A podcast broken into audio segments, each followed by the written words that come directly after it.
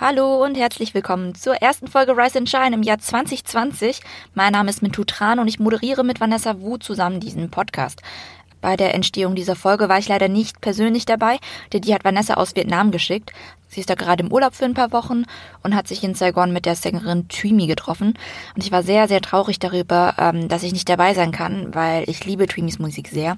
Twimi ist queer, sie ist geborene Dresdnerin und hat mit ihren Songs Purpose und Menina im vergangenen Jahr große Erfolge gefeiert.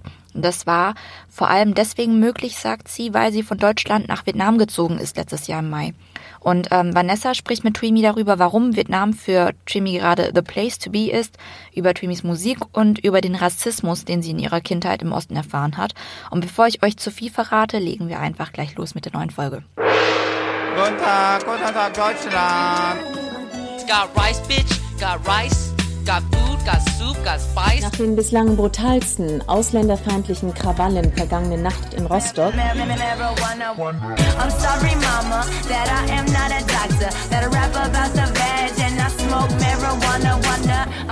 Ja, ich sitze hier in Saigon oder Ho Chi Minh City neben Tui Mi. Oder wie heißt du eigentlich richtig? Jetzt sag mal deinen vollen Namen. Phạm Thuy Mi. Tui Mi. Ja. Und wie wirst du am liebsten genannt? Also meine Freundin nennt mich Mi oder Thuy Mi. Also eigentlich Okay. Mi, ja. Ich glaube, ich bleibe heute mal bei Mi, wenn ich darf. Und wir Klar. sitzen bei dir in der Wohnung, ein bisschen weiter außerhalb. Was ist das eigentlich für ein District? Ähm, wir sind in District 2, Quận 2 in Thảo Điền. Hier wohnen tatsächlich die meisten Expats und Weißen. Ja, ich habe so viele gesehen, wie ich in den letzten Tagen nicht gesehen Äh, habe. genau. Ähm, Wie kommst du meistens rein? Also ich bin, seitdem ich nach Vietnam gezogen bin, nur mit Grab gefahren. Also ich traue mich selber nicht mehr aufs Bike, weil ich damals so mit 17, 18, ich habe selber eine Vespa gehabt und habe mich da einfach fünf, sechs Mal auf die Fresse gelegt. Und haben, haben meine Eltern gesagt, okay, Sepp. Ja. Erzähl mal, was hat dich in diese Stadt verschlagen? Gute Frage. Ja, ich wollte halt schon immer musikalisch was in Südostasien aufbauen, statt in Deutschland. Weil ähm, seit fünf Jahren, genau, bin ich halt schon in Berlin in der Musikszene so drin gewesen und habe so gemerkt, ja, okay, jetzt als Newcomer wird ein bisschen schwierig, als Asiate, A, und B, auch noch auf Englisch. Wenn du jetzt äh, alleine die New Music Friday Deutschland auf Spotify anschaust, jeden Freitag, hauptsächlich Deutschrap, ne? Oder halt so natürlich die A-List aus den Staaten oder aus dem UK, so. Deswegen dachte ich mir so, okay, wahrscheinlich gibt es da mehr Möglichkeiten für mich hier in Vietnam. Und äh, dachte ich mir so, okay, gut, Gäste. Weil in Deutschland hält dich nichts mehr zurück. Weder irgendeine Beziehung noch äh, jetzt irgendwelche krassen Verträge, wo ich da vor Ort sein muss. So. Ja. Und das war tatsächlich so die spontanste Entscheidung ever. Der ganze Prozess von, äh, ja, ich entscheide mich jetzt nach Vietnam zu ziehen, bis den Tag, wo ich dann in Hanoi angekommen bin, waren zehn Tage. Wow. Genau. Also der eine Tag entschieden, nach zwei Tagen dann ein Ticket gebucht und dann, dann war ich hier, Ende Mai 2019. Genau. Wie gefällt's dir seither? Love it, love it, love it. Also ich bin echt mega glücklich, dass ich die richtigen Leute zum richtigen Zeitpunkt getroffen habe. Und da halt dementsprechend auch quasi mein Wunsch und mein Ziel quasi näher gekommen bin, mit so vielen vietnamesischen Local Artists zu kollaborieren wie möglich. Es sind für, auf jeden Fall für 2020 noch ein paar Features in Planung. Und eines der Highlights war tatsächlich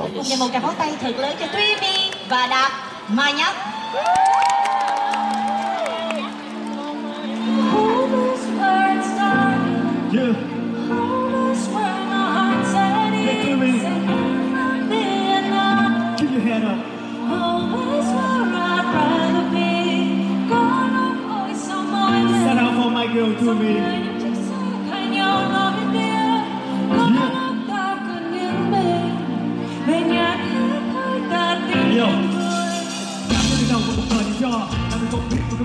70.000 Leute in Hue, ne? Also die äh, Fußgängerzone in, äh, in Ho Chi Minh City.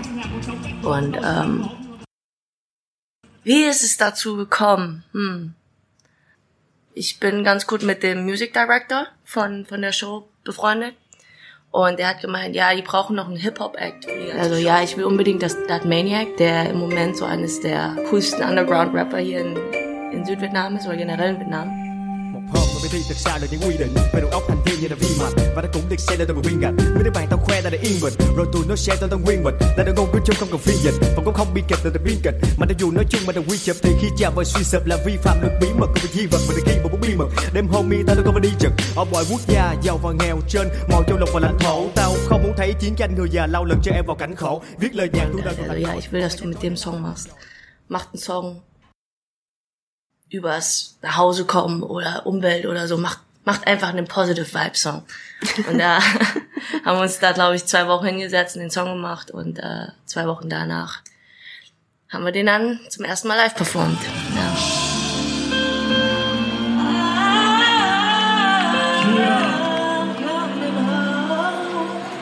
I love you. Ist es denn plötzlich da oben zu stehen vor 70.000 Leuten? War das das, was du immer wolltest? Wolltest du ein Star werden? Also Star werden war jetzt in dem Sinne noch nie so das aufgeschriebene Ziel, sondern eher, ich will einfach mit meiner Musik junge Menschen inspirieren und einfach berühren. Ja, einfach so viele wie möglich. That's it. Ansonsten muss ich auch natürlich sagen, dass ich sehr positiv überrascht bin, dass die Reaktion der Vietnamesen hier auf englischsprachige Musik nicht mehr so krass konservativ und so anti ist, so wie vor ein, zwei Jahren noch. Und die meisten so, ja, ich verstehe das nicht, ich singe mal Vietnamesisch, bist du Vietnamese. So, weißt du? Aber erzähl mal, wie gefällt's dir abgesehen von der Karriere hier in der Stadt? Mm, Ich muss echt sagen, vor allem in Saigon sind alle mega offen. Also zumindest die, die ich hier getroffen habe, gibt's mega viele Videos, die halt alle so übelst heftige Visionen haben, was die hier alles machen wollen, weil hier ist alles möglich. Auch die LGBTQ-Community hier ist recht, recht gut vertreten, vor allem in der gesamten kreativen Szene. So. Menina misteriosa, wanna get to know ya. Menina misteriosa, but you won't look my way. Menina misteriosa, just come a little closer. Menina misteriosa, I'm gonna make you stay. You in the corner looking priceless. How you moving like that in your tight dress? Wanna put your name down on my wish list. Cause I already see you on my mattress. Can I be the drink that you've been sipping on? Und tatsächlich habe ich so rassistische Probleme hier noch gar nicht erlebt. Du bist jetzt mal eine Mehrheit. Tatsächlich nicht, Okay. weil Vietgeos in dem Sinne trotzdem noch anders behandelt werden. Ne? Aber merkt man das bei dir eigentlich, dass du Vietgeo bist? Die meisten checken gar nicht erst, dass ich überhaupt irgendwas mit Viet zu tun habe. Ja, ich, Warum? Ich, keine Ahnung, die, so, die denken alle, ich wäre Koreaner oder Japaner. so, wenn ich irgendwie in äh, den Supermarkt gehe, so, hello madam, how can I help you? I'm not in Viet, though. Oh, bin eine Viet, ah, okay. Und erklären sie dir warum? Ist es, liegt es an deinem Gesicht Ja, oder bewegst Gesicht. du dich so anders? Und meinem Gesicht, tatsächlich. Aber ich glaube, es ist ein Kompliment, oder? Ja. An sich für ich- Koreaner oder klar, Japaner. Also, ist einfach nur ein bisschen komisch, dass man einfach nirgendwo als Vietnamese jetzt in dem Sinne erkannt wird. Auch in Deutschland denken voll wenige, dass ich Vietnamese bin.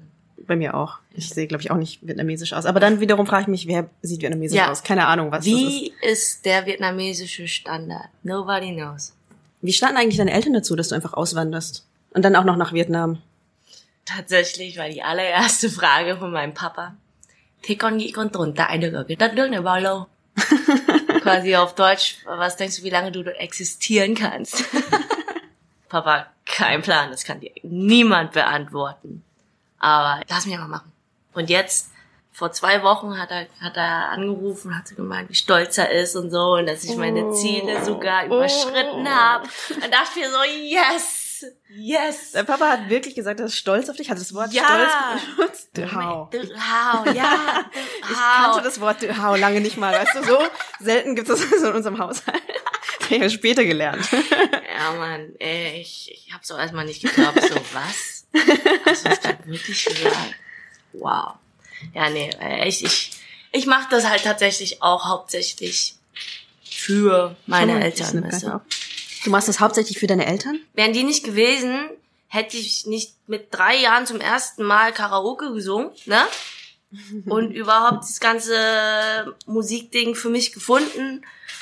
Wären sie nicht gewesen, hätte ich mit fünf nicht Klavierunterricht genommen. Wenn sie nicht gewesen, wäre ich dann nicht aus Musikgymnasium gekommen. Also deswegen bin ich denen halt schon unendlich dankbar, dass durch sie irgendwo, dass ich diesen Musikweg gefunden habe. Deswegen sollen sie sich jetzt nicht äh, beschweren, dass ich das jetzt auch wirklich durchziehen will. Und ähm, ja, letzten Endes habe ich es jetzt geschafft, aus den Worte von meinem Papa Haar rauszuquetschen. yes.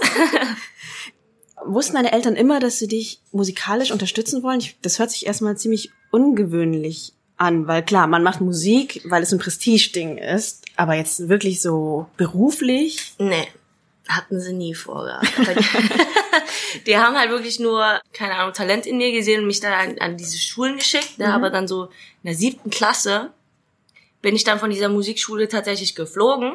Oh, Ja, was ist passiert? halt mal eine nicht so Asian Streber Story. ich war einfach zu faul zu üben. Während andere so zwei, drei Stunden am Tag geübt haben, habe ich 30 Minuten geübt, wenn überhaupt. Guilty, I'm sorry. Letzten Endes äh, habe ich dann die eine Prüfung nicht bestanden und äh, bin dann geflogen. Und dann haben meine Eltern gesagt, ja, sowieso besser, die Hauptging die, die Wirtschaft studieren. Ja, als Musiker hast du nur Hungerlohn. Und dann war ich dann auf zwei normalen Gymnasien, hab dann auf einer katholischen Schule mein Abi gemacht und dann tatsächlich Wirtschaft studiert. Ja. Warum? Zum Teil auf meine Eltern gehört und zum anderen war ich halt auch so ein Schisser, der halt nicht äh, in seinen Plan A geglaubt hat, ne, also Musik, und unbedingt einen sicheren Plan B haben wollte. Ähm, da hatte ich mir halt ausgemalt, ja okay, wenn es mit der Musikkarriere als Künstler nicht klappt, dann könnte ich ja vielleicht noch immer bei einem Label arbeiten oder so, ne? Im administrativen Bereich. Hab dann halt auch sechs Monate bei Ticketmaster gearbeitet, sagt ihr das was? Im Marketing und ach du Kacke. Nee, nach sechs Monaten dachte ich mir, okay, nee, mm, nicht für mich. 9 to 5, Bürojob, nicht mein Fall. Respekt an alle, die es machen können, also echt, aber nicht mein Fall. Und dann das ich dann meinen Eltern auch gesagt, so, Moment, komm, und hat einen Fuck ja.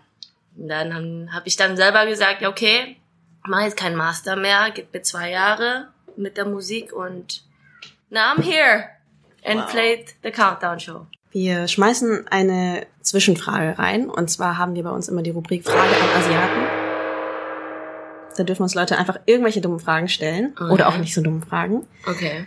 Und zwar hat uns Charlotte per Mail geschrieben, ähm, dass sie eine kleine Tochter hat und ähm, in Kinderbüchern die Asiaten äh, gelb mit Linienaugen gemalt sind und das kleine Kind sogar Ping Pong heißt.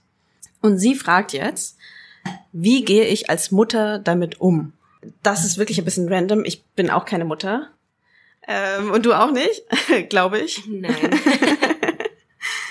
Aber vielleicht hast du früher auch komische Erfahrungen gemacht und einen Rat, wie man mit so krassen Darstellungen umgeht. Ja, also als Ossi-Kind quasi schon fast, muss ich jetzt einfach nur sagen an dieser Stelle, ja, klär dein Kind auf. Ich würde da halt mit dem Kind gemeinsam dieses Buch anschauen und sagen, ja, okay, diese Darstellung ist jetzt nicht die, sollte jetzt nicht die allgemeine sein für Asiaten. Du wünschst dir als Kind, das diese Erfahrung gemacht hat, von deinen Eltern, dass sie das dir einfach erklärt hätten. Haben sie das eigentlich gemacht? Nee. Ich habe auch meine Fresse nicht aufgemacht und mich beschwert oder so. Weil ich dachte, okay, was sollen sie jetzt machen, ne? Jetzt in dem Sinne. Ich weiß ja nicht, ob dir das damals passiert ist, dass du Fidschi genannt worden bist. Nein. Oder Schlitzmuschi oder Nein. Schlitzauge. Okay. oh Gott. Nein, ich bin sehr froh, nicht im Osten geboren zu sein. Ja. Also, ja, ich hatte ja auch ein paar Neonazis damals in der Parallelklasse gehabt. Keine Ahnung, ich habe tatsächlich mich nie meinen Eltern dahingehend äh, geöffnet. Damit die mir jetzt sagen können, ja, okay, ist nicht okay, weil ich wusste ja selber, dass es nicht okay ist. Was hast du stattdessen gemacht? Was habe ich stattdessen gemacht? Geändert? Also, scheiß drauf. Ja? Ja. Hat sich das gar nicht so angestaut irgendwann in dir? Hm, Nö. Weil erstens, wieso nennst du mich Fidschi, wenn Fidschi eigentlich eine Insel ist, die nichts mit Vietnam zu tun hat? Also ist halt irgendwo dein Nachteil, dass du so ignorant bist und äh, sowas in den Mund nimmst. Und zweitens, keine Ahnung, ich bin halt generell so ein Mensch, wenn, wenn mich irgendjemand beschimpft, ne? Cool, juckt jetzt kurz für drei Sekunden, aber dann move on. Also, das ist halt jetzt auch so die Lebensart jetzt so geworden. Erst recht so seit der Teenagerzeit, dass ich halt wirklich immer versucht habe, negative Kommentare auszublenden, weil je mehr man daran denkt, ne, umso mehr Energie und Zeit verschwendet man daran und scheiß drauf. Was hättest du denn geholfen, wenn die Eltern mit dir darüber gesprochen hätten?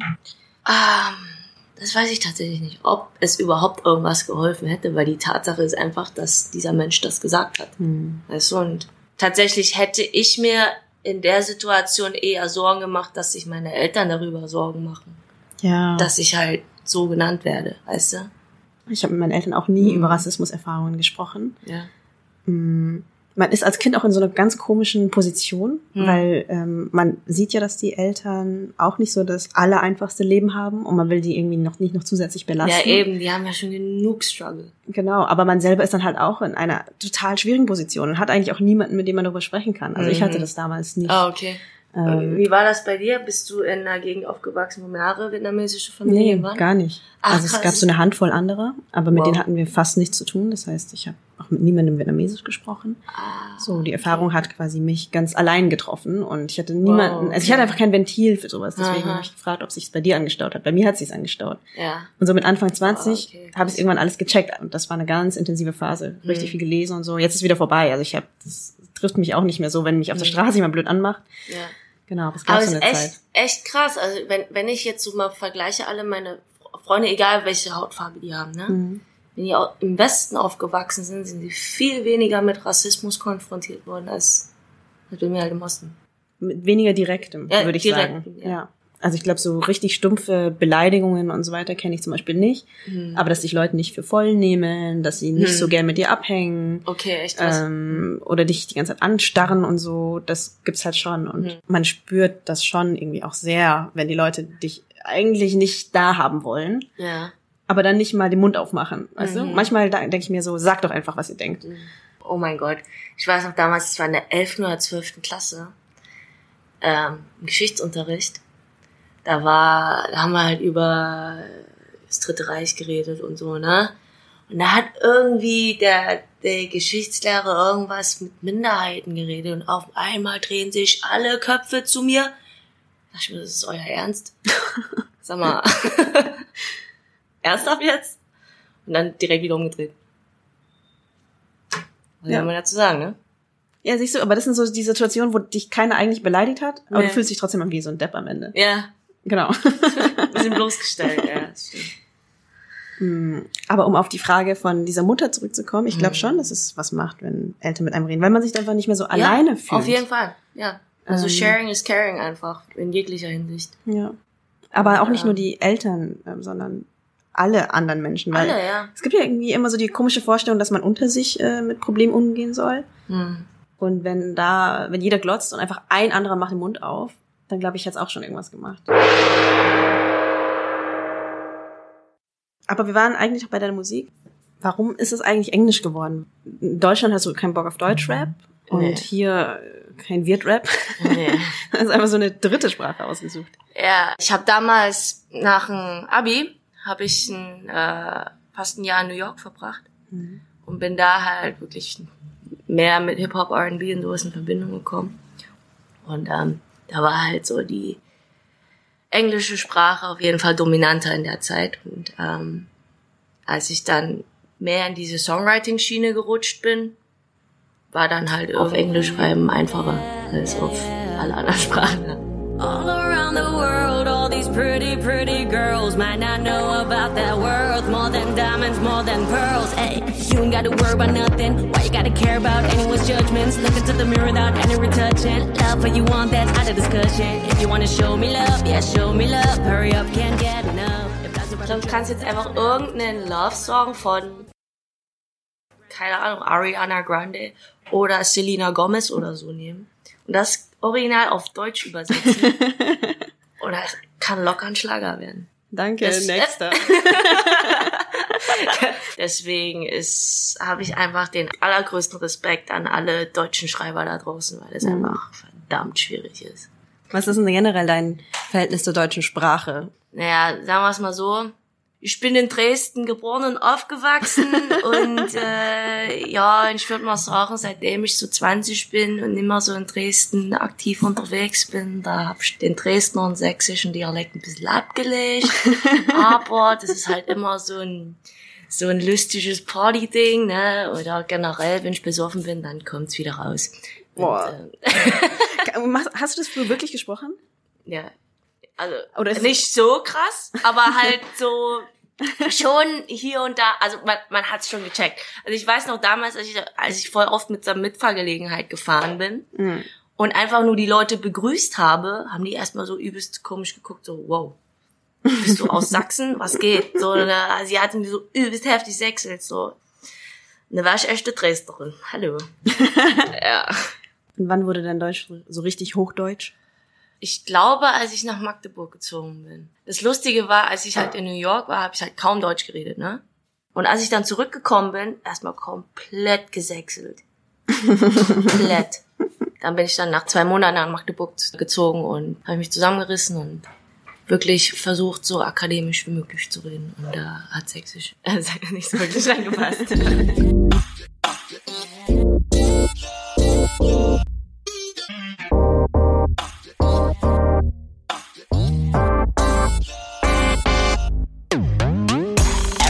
To be perfect, follow a given way. Too many times that I've heard it, but what I do is wait. With my out, with my mind, I ain't gonna waste my time doing shit that I don't like. Nah, chilling on top of my problems, don't let them bring me down. Too many times that I've fallen, I'm higher than ever now. With my out, with my mind, I ain't gonna waste my time doing shit that I don't like. Yeah. I'm not afraid to make mistakes, nah. Cause I know I got all it takes, yeah. One day you're gonna scream my name, yeah. Just go where my feeling lead me for a reason. Everything I do, I do's on purpose, purpose. Ain't no single reason to be nervous, nervous. Watch me rise up slowly to the surface, surface. Cause every little thing I Das war do Purpose. Deine erste Single. Hattest du da eigentlich dein Studienende verarbeitet oder die Tatsache, dass du einfach keinen Bock mehr hattest auf Wirtschaft? Das habe ich im Musikvideo tatsächlich bearbeitet. Mit der gesamten Büroszene da quasi. Ist natürlich in Real Life nicht so passiert. Ne? Ich habe niemanden einen Stapel Papier ins, äh, ins Gesicht geschmissen. Einfach keinen Bock mehr gehabt. Aber jetzt so von, vom Schreibprozess her hat es eigentlich nicht mit der Uni-Story jetzt so einfach zu tun, sondern einfach als Selbstmotivation, Selbsttherapie, womit ich eigentlich auch immer Songwriting-mäßig rangegangen bin. Kämpfst du viel mit Selbstzweifeln? Ja, ich denke, damit kämpft jeder irgendwo. Aber ich versuche da wirklich meine Energie und meine Zeit gut zu investieren. Und da gehören Selbstzweifel nicht unbedingt dazu. Natürlich poppen die immer wieder auf, ne? Aber dann fokussiert man sich einfach wieder auf das Wesentliche. Was kann ich machen, um mein Ziel zu erreichen? Oder wen habe ich um mich herum, der mich dahin führen kann oder mir helfen kann, dahin zu kommen? Ähm, in deinen Musikvideos zeigst du dich ja als super starke Frau. Ich kenne diese ganze Ästhetik eher so aus den USA. Das Ja. sind ähm, genau die starken Rapperinnen. Ähm, die haben Geld, die haben Macht, sie sind schön. Ja. Ist das, wer du sein möchtest? Ey, ich würde Also, oder lügen, wenn ich sagen würde, ich will nicht viel Kohle machen.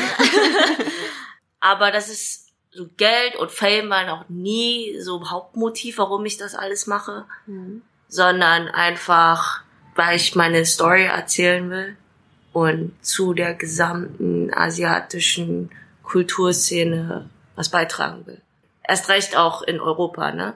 Ja, ich meine, wenn du jetzt dich allein in Europa umschaust, kannst du mir irgendeinen asiatischen Artist nennen, der jetzt mega krass in den Top 40 unterwegs ist. Ganz grob gesagt, ja? Mhm. Eigentlich kaum. Ich glaube, die letzten Asian Artists, die irgendwie in Europa in die Top 40 Charts geschafft haben, waren, glaube ich, Far East Movement. Oder hier, ja, Gangnam Style, ne? Opern Gangnam Style. Jetzt kommt so lang. Jetzt kommt ja die ganze K-Pop-Welle rum.